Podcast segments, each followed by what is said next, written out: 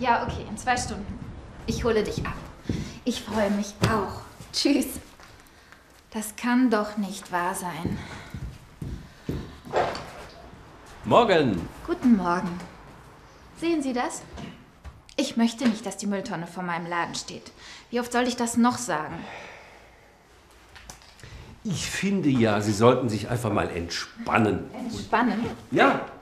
Außerdem wollte ich gerade zu Ihnen, weil...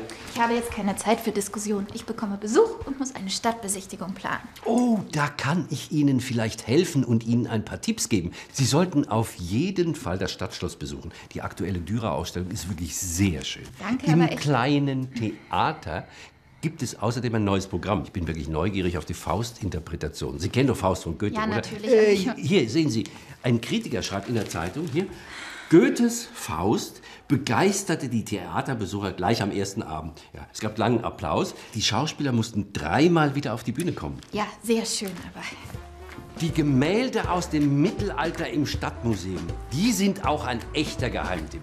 Sehr schöne Bilder, das steht in keinem Stadtführer. Aber gehen Sie bitte auf keinen Fall in das Museum für moderne Kunst. Das lohnt sich gar nicht.